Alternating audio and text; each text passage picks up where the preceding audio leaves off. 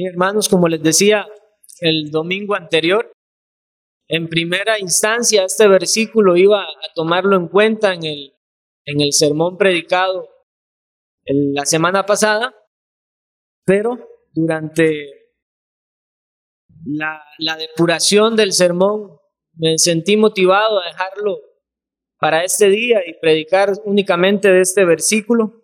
Sin embargo, quisiera que recordáramos en el contexto en el que nos encontramos en esta epístola de Santiago.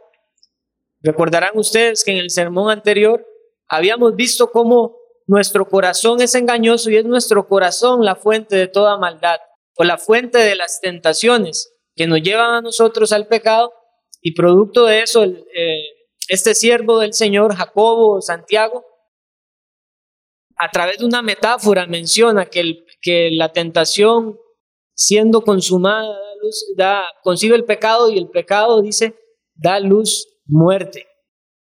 Y vimos en el versículo 17 que toda buena dádiva, que todo don perfecto desciende de lo alto del Padre de las luces en el cual no hay mudanza ni sombra de variación. Lo que está diciendo Santiago es que ningún hombre puede engañarse diciendo que Dios, porque es el autor de las pruebas o es el que envía las pruebas para el crecimiento espiritual de sus hijos, es al mismo tiempo el responsable de las tentaciones que vienen juntamente con las pruebas. Y Santiago dice, no erréis o no se engañen. Y entonces él después nos lleva a, magnificar a nuestro Dios, sus atributos. Él es un Dios que es completamente bueno y que tiene un propósito benevolente para cada una de sus criaturas. Y en este contexto entonces el versículo 18 en esta epístola de Santiago lo que viene a hacernos ver es que este Padre de las luces es también el Padre de todos los creyentes. Es este Padre de las luces, el creador de los, de los hijos de Él, pero no solamente Él es creador de la misma manera en que, ha en que ha creado los astros en el cielo o que ha creado a cada criatura, valga la redundancia, en este mundo, sino que es un Padre redentor. De hecho, esto ha llevado a algunos comentaristas argumentar que la terminología que utiliza Santiago ahí probablemente se basa en una antigua oración judía que empezaba por Dios como creador y terminaba con Dios como redentor.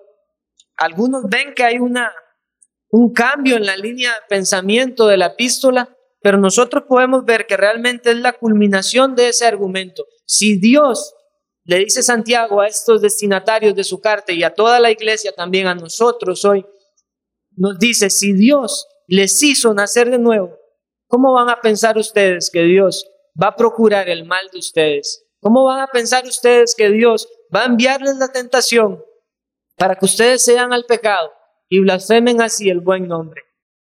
Pero el día de hoy vamos a tomar este sermón un poco apartado del contexto, porque el, el domingo anterior vimos cuál es el contexto y por eso lo quería recordar.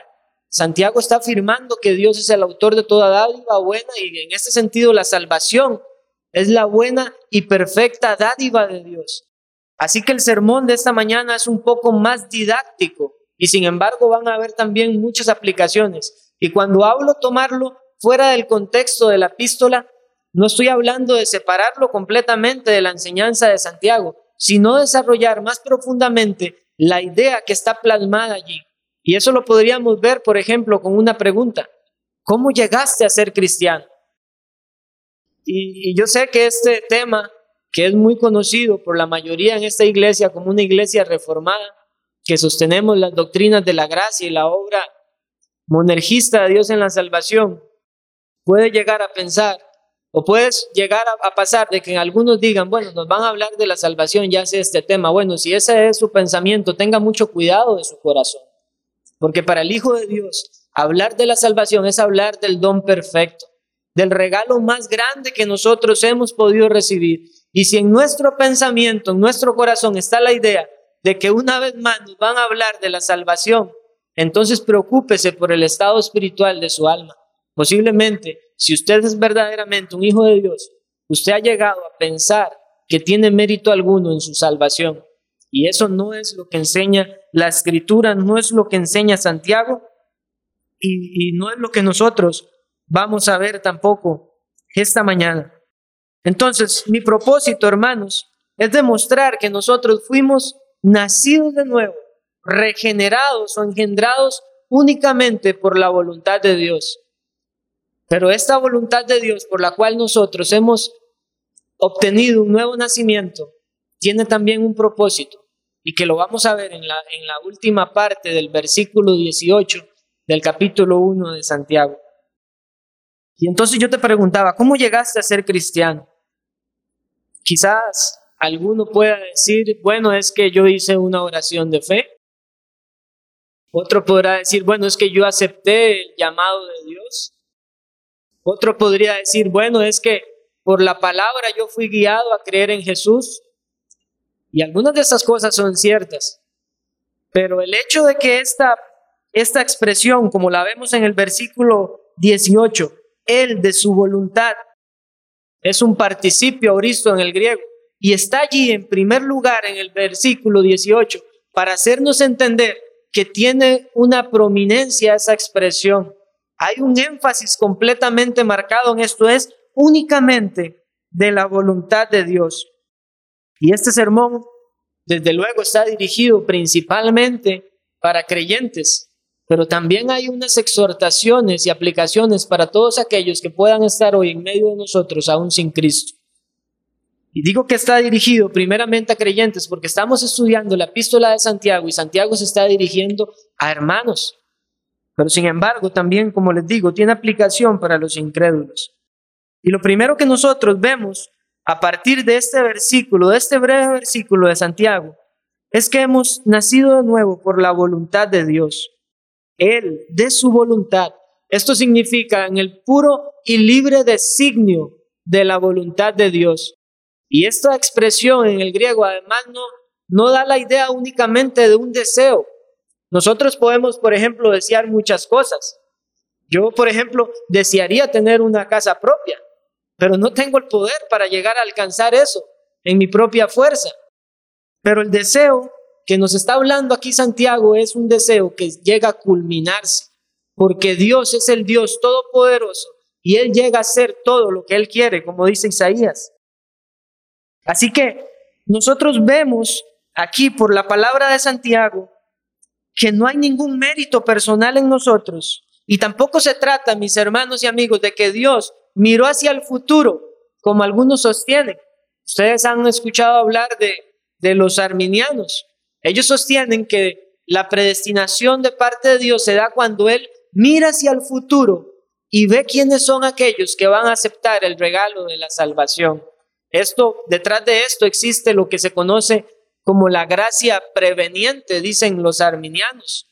La teología arminiana, ellos no dicen que, que la salvación es una obra del hombre, ellos lo niegan rotundamente, ellos creen de hecho en la depravación total, pero ellos sostienen que cuando el Hijo de Dios vino y murió en la cruz, Él hizo una expiación universal y entonces en ese sentido, la luz que vino al mundo alumbró a todos los hombres y les dio la capacidad de entonces decidir con libre albedrío, escoger o no al Señor. Pero eso no es lo que nos demuestra Santiago. Santiago está diciendo que esta obra es únicamente de Dios y Dios no tuvo que ver hacia el futuro para saber quiénes le iban a escoger. De otra manera, no podríamos estar hablando de predestinación. Predestinar es ordenar algo de antemano o anticipadamente. Y si Dios tuvo que ver hacia el futuro para ver quiénes iban a aceptar a Jesús, no se trata entonces de predestinación, se trata de que el hombre tiene la capacidad, el poder y la habilidad para escoger a Dios. Pero esto, como lo dice la confesión, hablando acerca del llamamiento eficaz, proviene exclusivamente de la gracia libre y especial de Dios. Y eso lo podemos ver claramente en, el Evangelio de Juan, capítulo 1 y versículos del 12 al 3. Dice el apóstol Juan, mas a todos los que le recibieron, a los que creen en su nombre, les dio potestad de ser hechos hijos de Dios, los cuales no son engendrados de sangre, ni de voluntad de carne, ni de voluntad de varón, sino de Dios. El apóstol Juan nos está señalando lo que Santiago ha afirmado primeramente, y digo primeramente porque como ustedes saben, lo he mencionado en, esta, en este estudio, la carta de Santiago es de las, de las cartas primeras del Nuevo Testamento en ser escritas. Pero donde nosotros podemos ver magníficamente esta enseñanza acerca del nuevo nacimiento es también en el Evangelio de Juan, en el capítulo 3. Por favor, acompáñenme al capítulo 3 del Evangelio de Juan para leer la enseñanza del Señor Jesucristo respecto al nuevo nacimiento, a este regalo divino que viene desde lo alto, que el Señor le ha concedido a usted si usted es creyente. Esta es la historia de Jesús y Nicodemo. Dice en el capítulo 3, había un hombre de los fariseos que se llamaba Nicodemo, un principal entre los judíos. Este vino a Jesús de noche y le dijo, Rabí, sabemos que has venido de Dios como maestro, porque nadie puede hacer estas señales que tú haces si no está Dios con él. Y vean qué interesante en el versículo 3 que dice, respondió Jesús y le dijo. Pero la escritura no está señalando que Nicodemo hizo una pregunta. Sin embargo, Jesús, que conoce el corazón de todos los hombres, él le respondió la pregunta que tenía Nicodemo en su corazón. Probablemente Nicodemo llegó a comentar esto con la intención de que Jesús le dijera cómo poder ser salvo. Y eso es lo que le responde Jesús. Respondió Jesús y le dijo, de cierto, de cierto te digo, el que no naciere de nuevo no puede ver el reino de Dios. Nicodemo le dijo, ¿cómo puede un hombre nacer siendo viejo? ¿Puede acaso entrar por segunda vez en el vientre de su madre y nacer? Respondió Jesús, de cierto, de cierto te digo, el que no naciere de agua y del Espíritu no puede entrar en el reino de Dios. Lo que es nacido de la carne, carne es, y lo que es nacido del Espíritu, Espíritu es. No te maravilles de que te dijo, os es necesario nacer de nuevo. El viento sopla de donde quiere y oye su sonido, mas ni sabes de dónde viene ni a dónde va. Así es todo aquel que es nacido del Espíritu. Evidentemente, Nicodemo tomó la enseñanza de Jesús de una forma literal y por eso él pregunta, ¿cómo puede acaso el hombre entrar de nuevo en el vientre de su madre? Y Jesús al final le contesta, ¿eres tú maestro de Israel y no sabes estas cosas? Y en el original hay un énfasis, es como diciéndole, ¿es usted el maestro de Israel y no sabe y no entiende estas cosas? Lo que el Señor Jesús, mis amados hermanos y amigos, está diciendo es que la única manera de que una persona, un pecador, reciba el don perfecto de la salvación es a causa del nuevo nacimiento o de la regeneración, y esto proviene únicamente de la voluntad de Dios. Esta es una enseñanza, hermanos, que ataca directamente nuestro orgullo. Es una enseñanza que para muchos no es lógica, pero es lo que la escritura muestra. Porque algunos dicen, bueno, los arminianos, por ejemplo, ellos dicen, ¿qué lógica existe en que Dios mande a los hombres a que obedezcan su palabra si el hombre no puede obedecer su palabra? Bueno, eso es una argumentación lógica, pero no es escritural, no es una verdad. Y hay muchas formas de objetar o refutar esas objeciones hacia las doctrinas de la gracia, específicamente hacia la voluntad de Dios en la salvación de los hombres. Vemos entonces que Dios obra libremente. Es de su propia voluntad, como también lo reconoce Pablo en la carta a los Efesios. Pero si esto es así, mi hermano, y usted es un creyente, ¿por qué usted ha olvidado por tanto tiempo esto? Porque usted no recuerda cada día que su salvación es una obra de gracia. Porque usted le da lugar al orgullo. Porque usted ha olvidado que usted es salvo únicamente por la gracia de Dios. Porque ninguna compatibilidad existe entre el orgullo y el hijo con el hijo de Dios. Tenemos ejemplo en nuestro Señor Jesucristo a ser mansos y humildes, Así que decir que uno es cristiano y ser orgulloso es una contradicción total de términos. Y si nosotros además comprendemos que la salvación proviene de la voluntad de Dios, podemos tener esperanza. Hermanos, si la salvación dependiera de la voluntad de un hombre, deberíamos de temer, porque entonces es la voluntad de alguien que es mutable. ¿Qué esperanza habría para el pecador si se dice que la salvación está en las manos de un semejante? Pero si reconocemos que este Dios es perfecto, santo, justo y bueno, hay esperanza aún para el mayor de los pecadores. Deberíamos de temer si confiamos o si pensamos que la salvación es algo que nosotros pudiéramos lograr. De hecho, ese es el otro subpunto de este primer punto del sermón, que es Dios el que libremente nos ha hecho nacer de nuevo, pero también lo ha hecho sin ayuda. No solamente que Dios obra libremente, sino que lo hace sin ninguna cooperación. No es como algunos sostienen que el hombre coopera con Dios, que el hombre tiene que elegir a Dios primeramente para que Dios entonces le regenere. Eso no es lo que enseña la escritura.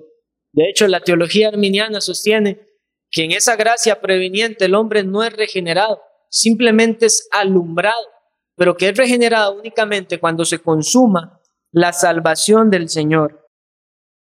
Pero mis hermanos, ¿es esto lógico o es congruente con la palabra de Dios? Hemos visto en Santiago que aún el creyente al que Santiago se está dirigiendo es propenso a dejarse seducir por sus pasiones y entonces producir pecado. ¿Sería entonces congruente con la escritura suponer que el hombre coopera con Dios en su salvación? Mis hermanos, nosotros tenemos injerencia en nuestra salvación en la misma medida que la tuvimos en nuestro nacimiento físico. Ninguna. No hay ninguna injerencia que el hombre pueda tener para darse su propio nacimiento. Usted no eligió nacer biológicamente o físicamente. El nacimiento suyo fue una decisión únicamente de Dios y de sus padres. Usted no dijo, papi, mami, háganme nacer. No había ninguna influencia suya en, en tal caso. Y tampoco lo hay, mi amigo y hermano, en el hecho de que usted haya nacido de nuevo. Si nosotros tuviéramos alguna participación, mis hermanos, en nuestra salvación, en nuestro nuevo nacimiento, no habríamos más que obstaculizar el camino de Dios. Y si no fuera porque Dios es soberano, nadie podría ser salvo, porque como lo vimos en la escuela dominical, todas las personas de este mundo rechazan a Dios, le aborrecen. Es lo que dice Jeremías. ¿Podrá, ¿Podrá el etíope mudar su piel y el leopardo sus manchas? ¿Podréis ustedes entonces hacer el bien estando habituados a hacer el mal? Eso es lo que enseña la escritura. Y eso es lo que hace maravilloso este regalo de la salvación de Dios en Cristo. Que no había una sola gota de mérito en nosotros, sino que Dios lo hizo únicamente por su gracia, como lo, entonábamos en el último himno, por esa sublime gracia de Dios. Y eso lo podemos ver claramente en Ezequiel, capítulo 36, versículos 25 y 27. De hecho, se podría decir que el pasaje que leímos en Juan 3 acerca de Nicodemo con Jesús es el paralelo de este versículo del Antiguo Testamento. Dice el profeta Ezequiel, esparciré sobre vosotros agua limpia y seréis limpiados de todas vuestras inmundicias y de todos vuestros ídolos os limpiaré. Os daré corazón nuevo y pondré espíritu nuevo dentro de vosotros y quitaré de vuestra carne el corazón de piedra y os daré un corazón de carne. Y pondré dentro de vosotros mi espíritu y haré que andéis en mis estatutos y guardéis mis preceptos y los pongáis por obra. Hermanos, en todas esas líneas que hemos leído, esos versículos, ¿Qué se le manda hacer al hombre? Absolutamente nada. Es la soberanía de Dios, su libre acción, la que dice, esparciré, limpiaré, daré, pondré, haré. Dios no le está diciendo al pueblo que en el día de la salvación Él va a procurar pedirles o les va a solicitar a, su pueblo que hagan estas cosas. Él dice, yo Jehová haré, yo Jehová los limpiaré, yo Jehová os daré un corazón nuevo. Eso es lo que dice el Señor. Y esta es la profecía que habla acerca del nuevo pacto. Eso es lo que nosotros vemos, mis hermanos. Es el Dios Todopoderoso llevando a cabo nuestra salvación. Y quiero aquí hacer un, paréntesis también para que se pueda captar más claramente el tema acerca del nuevo nacimiento. Teológicamente ha habido mucha controversia en cuanto a la distinción o el uso del término regeneración o nuevo nacimiento. Les insto a leer acerca de esto porque es sumamente provechoso. Pero algunos teólogos sostienen que el nuevo nacimiento está implicado dentro de la regeneración, como que si fuese una misma cosa. De hecho, nosotros en nuestra confesión de fe no vamos a encontrar un apartado eh, únicamente de la regeneración, pero encontramos que la regeneración se encuentra envuelta dentro del apartado del llamamiento eficaz. Y así también se dio con otras confesiones y credos de la antigüedad. Pero nosotros debemos ver dos aspectos de la regeneración. El primero es Dios engendrando. Y el segundo aspecto es el desarrollo, producto, el desarrollo de una vida santa, producto de ese engendramiento divino. Entonces nosotros podríamos hablar de la regeneración y el nuevo nacimiento, viendo dos, pactos, dos, dos aspectos distintos dentro de un mismo término. Y esto va a ser importante que lo entendamos para el segundo punto de cómo es, cuál es el instrumento que Dios usa para nuestra salvación o para nuestro nuevo nacimiento.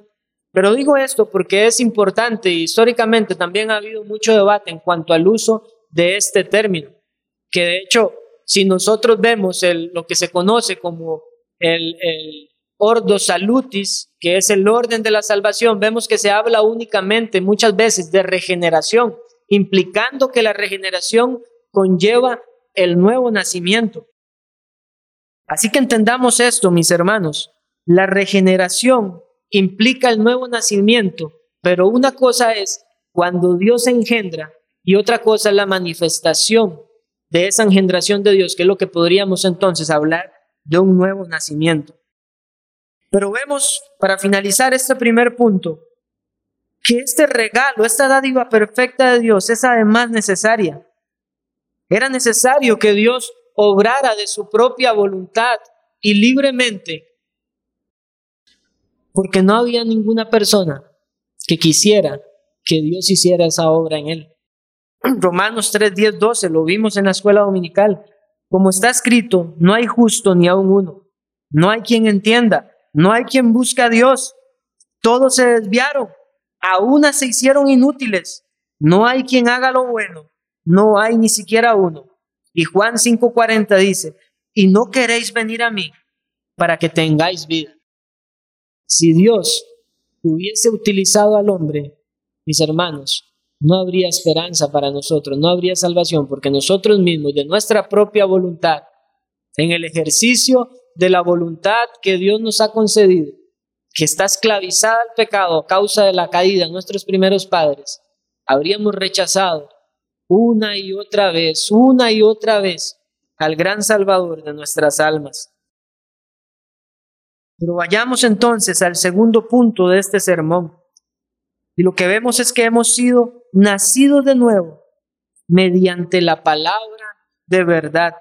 Eso es lo que dice Santiago en el versículo 18. Él de su voluntad, Él de su voluntad nos hizo nacer por la palabra de verdad. Y este es el punto donde se torna importante entonces que haya hecho esa diferenciación hablando acerca de la regeneración. Porque la pregunta que toda persona se debería estar haciendo es, si esto es la voluntad de Dios, si el hombre está muerto en sus delitos y pecados, y no hay forma de que el hombre por producto de su inclinación, responda a Dios, ¿cómo entonces puede el hombre efectivamente responder a la predicación de la palabra?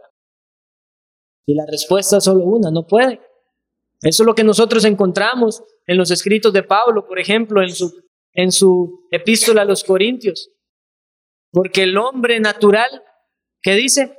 No comprende las cosas que son del Espíritu, porque se han de discernir espiritualmente. Entonces debemos de tener mucho cuidado con la forma en la que nosotros en ocasiones llegamos a hablar de la palabra como la que produce el nuevo nacimiento. Porque lo que nosotros vemos en la escritura es que es el Espíritu Santo el que regenera a la persona y lo hace conjuntamente con la palabra de Dios. Pero por eso es el aspecto del engendramiento de Dios, cuando el Espíritu Santo directamente obra en un pecador, rompiendo su maldad o destruyendo su maldad. Y eso es lo que dice Jesús a Nicodemo. Será, o, lo que dice también Ezequiel en su, en su profecía, seréis limpiados. O sea, rociaré agua limpia. Esa es la purificación, como la regeneración. Pero el nuevo nacimiento, el desarrollo o la manifestación de esa regeneración obrada por el Espíritu Santo, necesita la palabra de Dios. Entonces vemos que es necesario distinguir, hermanos, entre estos dos aspectos. Véalo en su ejemplo más claro. ¿Por qué usted, antes de ser cristiano, rechazó la palabra que le decían? A mí me predicaron en algunas ocasiones el Evangelio y sin embargo no le tomé en cuenta. Porque el Espíritu Santo obra en el momento que ha determinado soberanamente. Y la palabra deja de ser poderosa por eso, no, es poder de Dios para salvación, como dice el apóstol Pablo.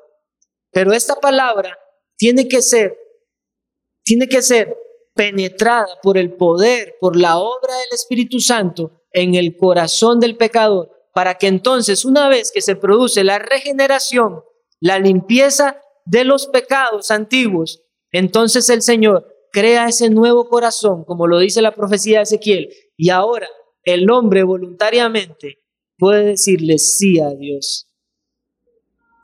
Voluntariamente podemos decir, como lo, como lo entonamos, he decidido seguir a Cristo. Sí, he decidido no porque fue de mi propia voluntad de buenas a primeras, no, he decidido seguir a Cristo porque el Espíritu Santo obró en mí y envió mi palabra, envió la palabra de Dios y sanó mi alma. Y entonces nosotros ahora crecemos por la palabra de Dios. Y en este sentido, si hacemos esta distinción, podemos hablar de que hemos nacido de nuevo por la palabra de Dios, porque nadie, nadie es realmente llamado o eficazmente llamado sin la predicación de la palabra de Dios. Eso es la verdad que las escrituras nos muestran. A diferencia de algunas otras posturas también teológicas que sostienen que el hombre es regenerado por las aguas del bautismo, como lo creía el catolicismo romano o algunos luteranos. Ellos hablaban de la regeneración bautismal y entonces Dios regenera cuando hay un bautismo, pero lo que la Biblia nos muestra, mis amados hermanos, es que el bautismo es la señal o el símbolo de lo que ya ha ocurrido en el corazón, de que ya ha habido una regeneración y el nuevo nacimiento es la manifestación de la regeneración. Por eso es necesario, como les decía, reconocer el orden de la salvación. Primero está el decreto de Dios en la lección, después viene el llamado de Dios que lo hace a través de la predicación del Evangelio. Posteriormente viene la regeneración y aún después de la regeneración viene la fe y seguidamente de la fe viene el arrepentimiento. ¿Ha pensado usted en eso? Quizá usted no entendía esto y usted pensó que tuvo fe y entonces fue regenerado, ¿no? Errado en la enseñanza bíblica en cuanto a cómo sucede el orden de la salvación. Usted creyó porque primeramente fue regenerado. Y la fe viene de Dios, es un regalo de Dios, pero no es Dios el que cree por usted. Es usted el que voluntariamente acepta al Señor porque Dios a través de su Santo Espíritu le ha entregado a usted un nuevo corazón. Por eso les digo, mis hermanos, si la palabra no fuera utilizada por el poder del Espíritu Santo, todos estaríamos siguiendo con la dureza de nuestro corazón, rechazando el glorioso Evangelio de nuestro Señor Jesucristo. Y por eso es importante conocer estos términos y estas definiciones y sobre todo este obrar de Dios. Y por eso me parecía a mí también el, el mejor segregar este versículo del resto y hacer esta enseñanza de una manera más didáctica para que nosotros comprendamos más profundamente este obrar de Dios en nuestra salvación. Ahora, hay también otro peligro en pensar o en suponer que como primeramente está la regeneración y después viene el nuevo nacimiento o la fe, o hablemos de la fe. Entonces algunos han llegado a sostener que hay personas que han podido ser regeneradas, pero que todavía no han sido convertidas. Esto es otro error sumamente grave, mis hermanos, y pasa aún dentro de círculos que se dicen reformados. Algunos dicen, sí, el Señor ya hizo una obra en mí, pero trabaja poquitos, trabaja gradualmente. Y algunos se justifican diciendo, es que muchos quieren que yo corra, pero yo apenas estoy empezando. Y es cierto que el Hijo de Dios en el momento de su concepción es como un, es un nuevo nacimiento, es un niño y tiene que ir creciendo. Pero nunca en su corazón está el deseo de justificarse por cuanto es inmaduro en la fe, sino que más bien desea seguir creciendo en esta palabra de verdad que le ha sido implantada en el corazón, como posteriormente lo va a decir Santiago en el versículo 21. El nuevo creyente aunque sea un inmaduro en su fe, se deleita en la palabra de verdad. Eso es lo que dice Santiago. Nos ha hecho nacer por la palabra de verdad. Y nosotros, de una manera general, debemos de argumentar que la palabra de verdad es toda la escritura, es toda la palabra de Dios. Pero también en la misma escritura, nosotros vemos que esta expresión, palabra de verdad, se llegó a utilizar también para referirse particularmente al Evangelio. Uno de los casos lo tenemos en 2 de Timoteo 2.15, cuando Pablo le exhorta a Timoteo a usar con precisión la palabra de verdad. O le dice a los colosenses, en Colosenses 1.5 también, de que ellos recibieron la palabra verdadera, está traducida en la versión Reina Valera. Así que hablamos de la palabra de verdad podemos confinarla eh, o restringirla particularmente al Evangelio del Señor Jesucristo. ¿Y cuál es el Evangelio, mis hermanos? El apóstol Pablo lo ha dejado sumamente claro en su epístola a los Corintios y nos habla de la obra de nuestro Señor Jesucristo. ¿Estaba hablando aquí Santiago de Cristo? No, cuando él habla de Él, de su voluntad, está hablando de Dios el Padre, el Padre de las luces. Pero en el momento que la palabra es utilizada como instrumento, nosotros reconocemos que la magnificencia o la preeminencia la tiene nuestro Señor Jesucristo. Eso fue lo que le dijo Jesucristo a los fariseos. Escudriñad las escrituras, porque ellas son las que dan testimonio de mí. Así que nosotros hemos nacido de nuevo cuando, producto de la regeneración que el Señor da, amamos esta palabra, nos aferramos al santo y glorioso evangelio del Señor Jesucristo, que nos dice que Él entregó su vida por nuestros pecados, el justo por los injustos, para llevarnos a Dios. Y si eso, mi hermano, no le da a usted alegría, gozo en su corazón, ánimo para seguir cultivando una mente bíblica, entonces usted no va a encontrar ningún ánimo en ninguna otra cosa. No va a encontrar gozo en ninguna otra cosa. Y sobre todo le digo que si usted ha dicho que es cristiano y esto no le anima a usted a servir a Dios, a servir a sus hermanos, absténgase de decir que usted es cristiano. Eso es lo que después va a seguir exhortando Santiago. Después, en los sermones siguientes, vamos a ver la relación del creyente con la palabra de Dios y vamos a llegar a un, a un sermón que es, que podría decirse, perdón, a un versículo que podría decirse, es la base de toda la epístola de Santiago. Sed hacedores de la palabra y no solamente oidores olvidadizos. Santiago le está diciendo a estos judíos que estaban perseguidos, Él, Dios, de su propia voluntad les hizo nacer de nuevo. Y es cierto, ustedes están pasando muchas aflicciones, pero tienen que permanecer fuerte, porque si la simiente de Dios está en ustedes, ustedes no van a practicar pecado, y mucho menos van a echarle la culpa a Dios. Santiago no desarrolla el tema de esta manera, pero ustedes pueden leer la primera epístola del apóstol Juan. Y él claramente establece que el Hijo de Dios no practica el pecado porque la simiente santa está en él. Eso es lo que produce la regeneración. Nos lava de nuestros pecados, esparce agua limpia, purifica nuestro corazón pero es esa simiente que permanece. No es una simiente que se puede dar y después quitarse. Esa simiente permanece y va a ser mostrada evidenciada en los frutos de justicia, como dice primera Juan capítulo 3. Por eso también Jesús decía, ningún buen, ningún, ningún buen árbol puede dar un fruto malo, ni tampoco el mal árbol puede dar un fruto bueno. Esas son las evidencias de alguien que ha nacido de nuevo. Y esto nos muestra, mis hermanos. Vean lo que dice Efesios 1:13. En él también vosotros, habiendo oído la palabra de verdad, el evangelio de vuestra salvación, y habiendo creído en él, fuisteis sellados con el Espíritu Santo de la promesa. Y estos versículos nos muestran la necesidad que nosotros como hijos de Dios tenemos de crecer en el conocimiento de Dios, conocimiento que lo obtenemos por su palabra. Usted dice que es cristiano, manifiesta su vida un amor verdadero por la palabra. Usted no puede decir que ama a Dios y no acostumbra a leer la Biblia, porque son dos cosas también contradictorias.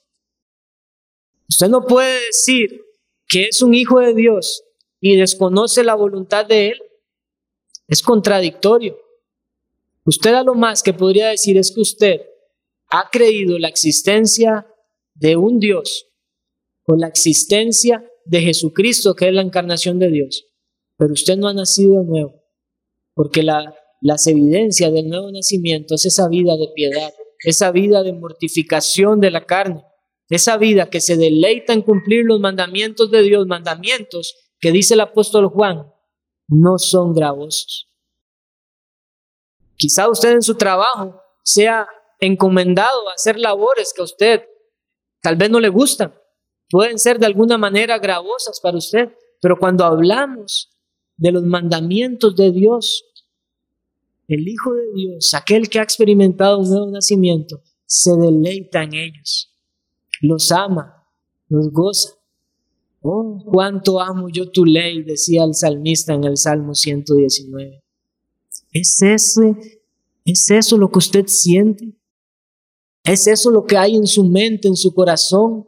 Sentir esos frutos deliciosos de la obra de Dios en usted. ¿Sabe cómo se ve fácilmente eso? En su participación en el culto y sobre todo en escuchar en escuchar con atención la palabra que es expuesta. Porque puede que usted esté aquí todos los días, pero puede que usted esté aquí todos los días y sin embargo todos los días estarse durmiendo ante la predicación de la palabra. ¿Qué demuestra eso? Demuestra un poco aprecio por la palabra y por lo tanto poco aprecio por Dios que le ha dado vida a través de la predicación del Evangelio. Su adormecimiento físico aquí en el culto, mi hermano, amigo. Es, es la realidad de un adormecimiento espiritual. Sencillamente lo que está adentro sale. Y si usted, si para usted es pesado escuchar la palabra de Dios siendo expuesta, entonces examine muy bien su corazón.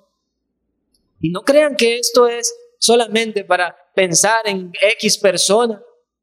En algunas ocasiones algunos han podido ver no solo en esta iglesia, sino en cualquier otra iglesia, personas que están durmiendo. Y rápidamente nuestro corazón entonces comienza a pensar en esas personas. Uy, mire, esta palabra es para, para tal persona, para sultanito, para fulanito. No, esta palabra es para usted. Porque quizás usted está con los ojos bien abiertos aquí mientras está dando un sermón, pero sus oídos no están captando lo que, lo que la palabra de Dios está enseñando. Así que esto es más que todo algo espiritual, mi hermano. Usted puede, como, como una fábula norteamericana, un hombre que llegaba a la iglesia y se ponía unos anteojos con unos ojos para que todos creyeran que estaba prestando atención. Pero si sus oídos no reciben con atención la palabra de Dios, usted debe examinar si su fe es verdadera, si su fe es vana. Y si fuera que su fe es verdadera, usted debe arrepentirse delante de Dios y suplicarle su perdón por mostrar tal desprecio ante la palabra que le ha dado vida. Algunas personas se justifican para decir que la palabra les adormece, achacándole la culpa al predicador.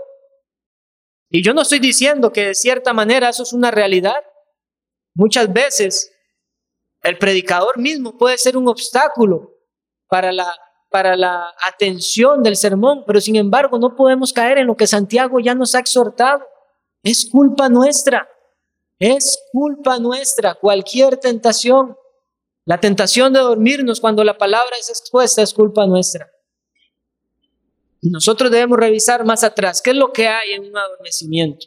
¿Preparé acaso mi corazón el día anterior? Hice todos los preparativos para venir a recibir con atención la palabra de verdad que puede darme salvación, que puede darme crecimiento espiritual.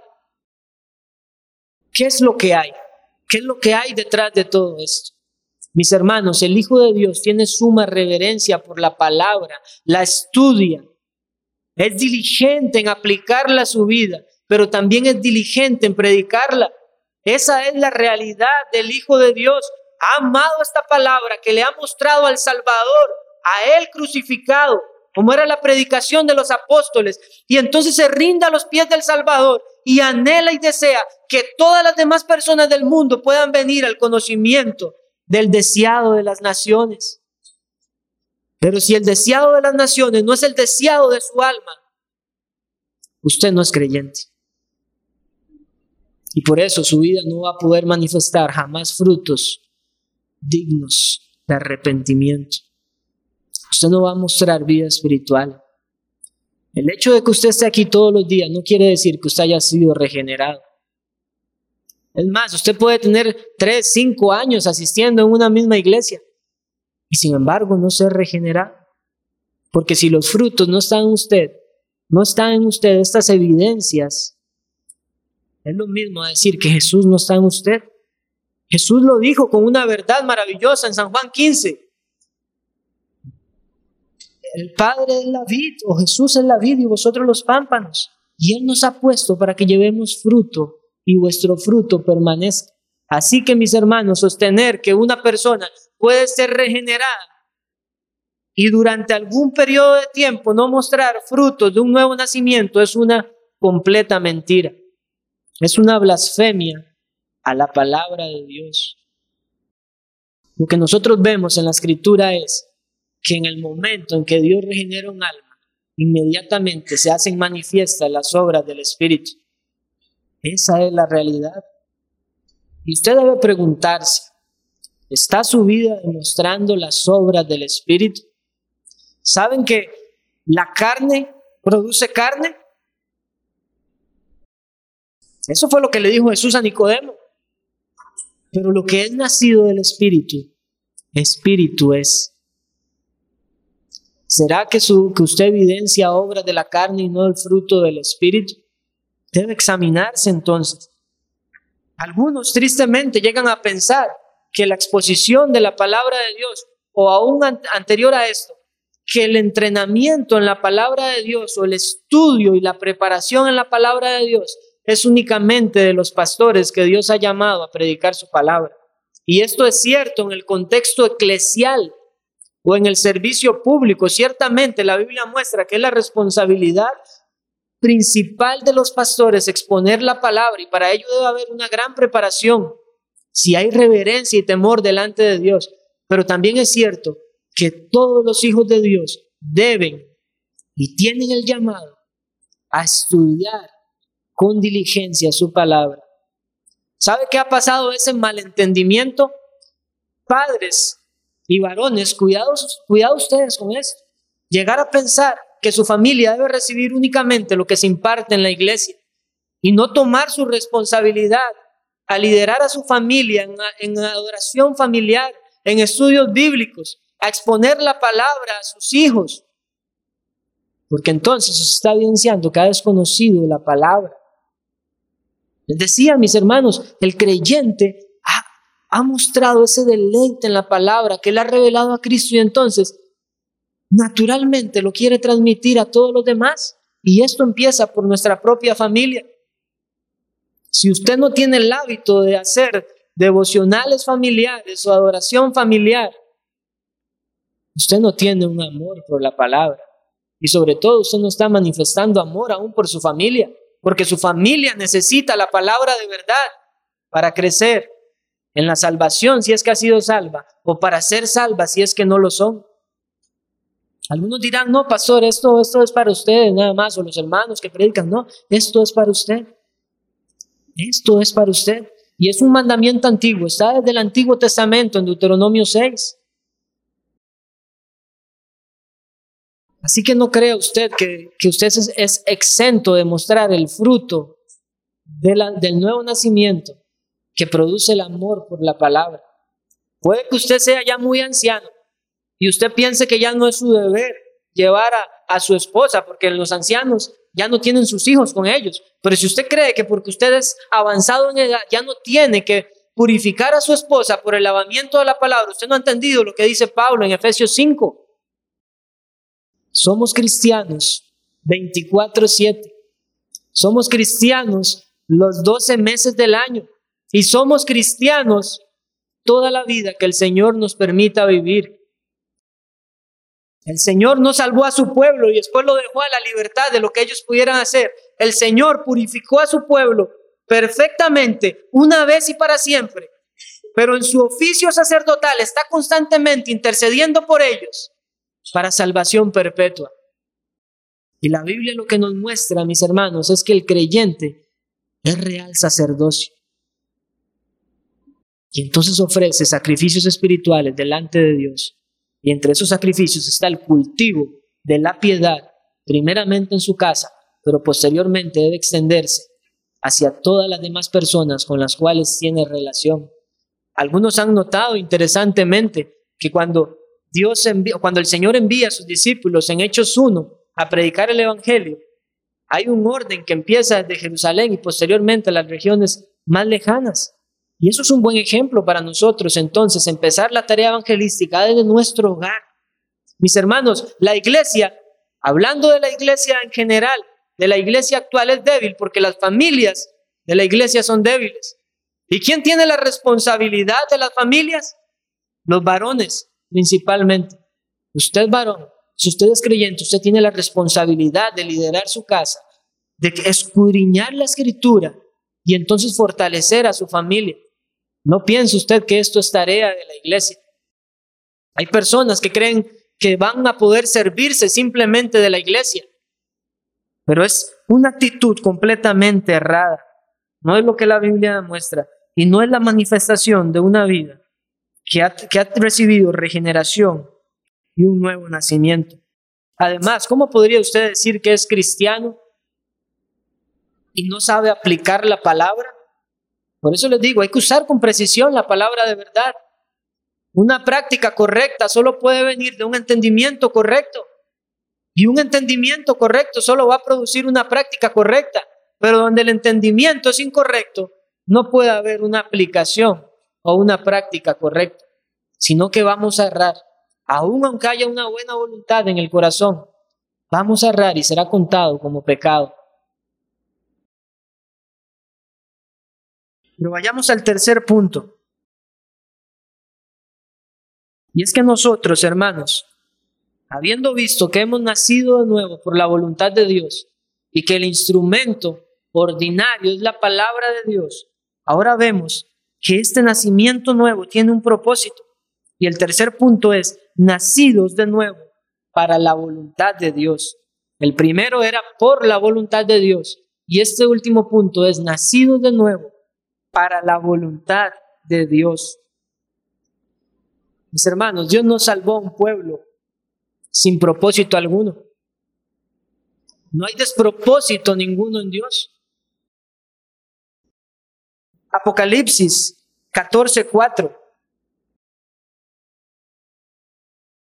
Dice, estos son los que no se contaminaron con mujeres, pues son vírgenes.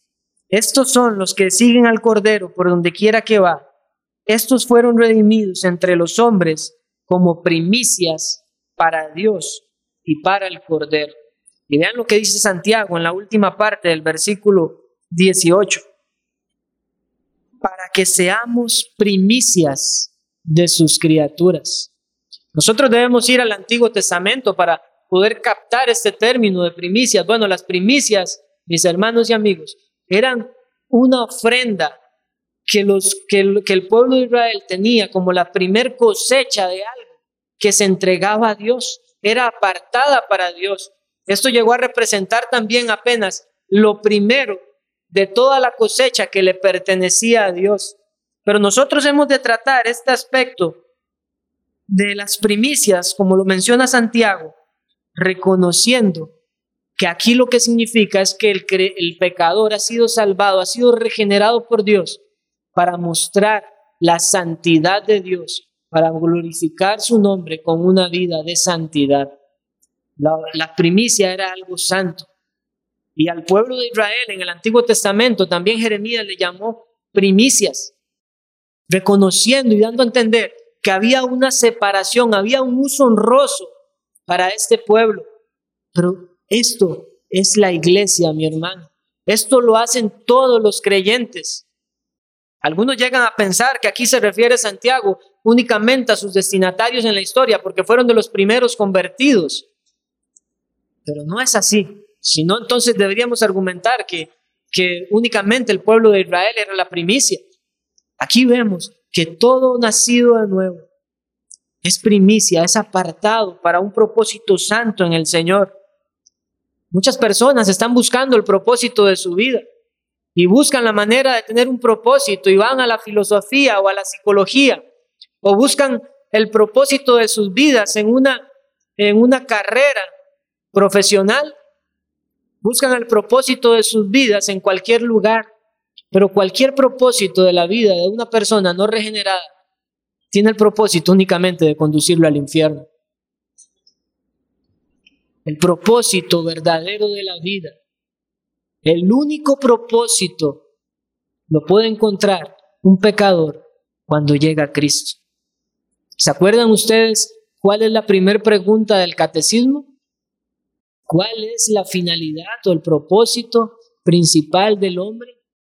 Glorificar a Dios y disfrutar de Él para siempre. Es hasta que un pecador recibe la gracia salvadora del Señor, que ha sido regenerado y manifiesta ese nuevo nacimiento, que entonces tiene la capacidad para glorificar a Dios y allí encuentra el verdadero significado o propósito de la vida. Usted quizás si está sin Cristo, usted entra en depresiones, en amarguras, porque no encuentra una razón para su vida. Y es porque usted debe clamar a Dios que envía a Cristo en su corazón, que su buen espíritu obre en usted para que usted pueda reconocer que el fin principal del hombre es glorificar a Dios. Y esto lo que anima a cualquier hijo de Dios, mis hermanos. Nos anima a reconocer que únicamente por la misericordia de Dios hemos, hemos sido puestos en una relación buena con nuestro Padre Celestial, con el Padre de las Luces. Y esta relación únicamente es dada por Cristo. Separados de mí, nada podéis hacer, dice Jesús. Y nuestra unión con Cristo es lo que entonces conlleva que seamos aceptos por el Padre en el amado, como dice Pablo a los Efesios. ¿Ha considerado usted, mi hermano, hermana, esta gran verdad? Si usted realmente ha considerado esta gran verdad, la amargura no tendría que ser la característica de su vida. El afán volaría de usted porque usted reconoce que la dádiva perfecta de Dios le ha sido entregada por pura gracia. Pero también hay una gran exhortación para usted que, que dice ser creyente, pero que no muestra fruto espiritual en su vida. Hay una gran confrontación para usted, porque entonces usted no puede decir que es primicia de Dios por cuanto no está cumpliendo el propósito de Dios. El corazón es engañoso. Y como decía un pastor también, el hombre en su estado natural difícilmente reconoce que no es santo. Hablando de un hombre en el contexto de una iglesia que puede exponerse constantemente a la palabra de Dios. Y esa es la realidad. Muchas almas pueden estar aquí en medio de nosotros sin haber sido regeneradas por el Espíritu de Dios y sin embargo pensar que son santos. ¿Es esa la condición de su vida? Algunos son tan orgullosos que tal vez entendiendo que no muestran la vida de Dios en ellos, sin embargo son orgullosos para reconocer que están sin Cristo y les da temor lo que puedan pensar las demás personas. Pero ¿cómo? Tanto tiempo que he pasado en la iglesia. ¿Y qué van a decir de mí? Si esa es su, si esa es su condición ahorita, yo le digo, no tema lo que el hombre pueda decir. Tema el juicio de Dios que va a venir sobre su vida. Porque si usted no se arrepiente y confiesa su maldad y viene a Cristo en arrepentimiento y en fe, usted va a recibir la condenación eterna las llamas del infierno. Así que no se preocupe por lo que las personas digan. Preocúpese por el inminente juicio de Dios que va a llegar sobre usted. ¿Qué puede hacer usted para ser salvo? Algunas personas enlistan una serie de pasos y dicen, tiene que hacer esto esto y esto. Yo le digo, usted no puede hacer absolutamente nada. Lo único que puede hacer es clamar a Jesús, clamar al Padre de las luces, a su Creador, reconociendo su indignidad y pidiéndole con humildad que traiga vida nueva a su corazón. No espere más para estar en cuentas con Dios. Si usted está aquí es porque el Señor le ha traído aquí de su voluntad para usar la terminología de Santiago. Él de su voluntad le ha hecho estar aquí hoy para escuchar este sermón, para que usted no confíe en sus obras, para que usted no confíe que desde hace mucho está llegando una iglesia, porque si sus frutos no son los frutos que produce el Espíritu Santo, sencillamente usted no es de Cristo. Todos los hombres tenemos un apellido y ese apellido nos distingue. Pero en la Biblia solo encontramos dos linajes. El apellido distingue nuestro linaje o nuestra descendencia. Pero en la escritura solo encontramos dos linajes. Los hijos de Dios o los hijos del diablo. Nunca hay un, algo neutro. Lo que la gente cree que es neutro es un hijo de Satanás. Usted debe procurar ir a Cristo hoy. Usted no sabe cuánto tiempo de vida le queda y usted necesita a Cristo.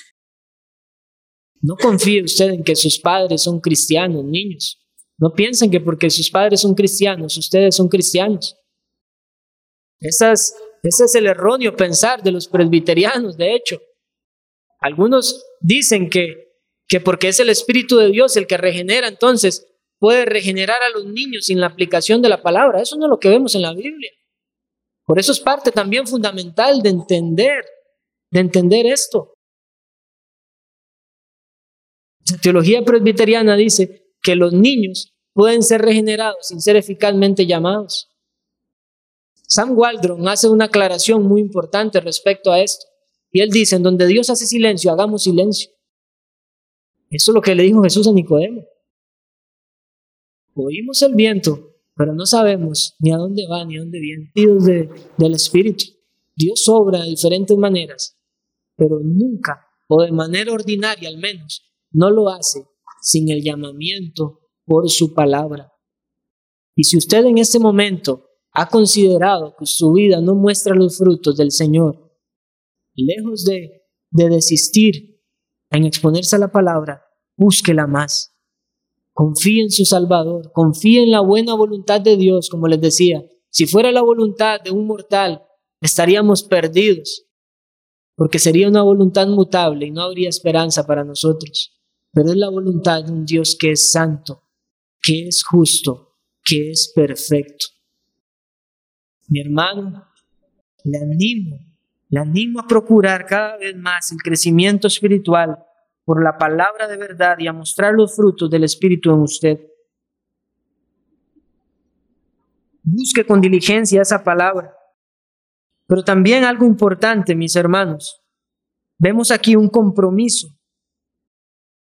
Un compromiso total con nuestro crecimiento y madurez espiritual. Porque si Dios ha obrado en nosotros, ha de evidenciarse de que realmente somos primicias. ¿Es usted realmente consagrado a Dios? ¿Qué dirá su esposa de usted? ¿Su esposa que está siempre con usted, que le conoce más?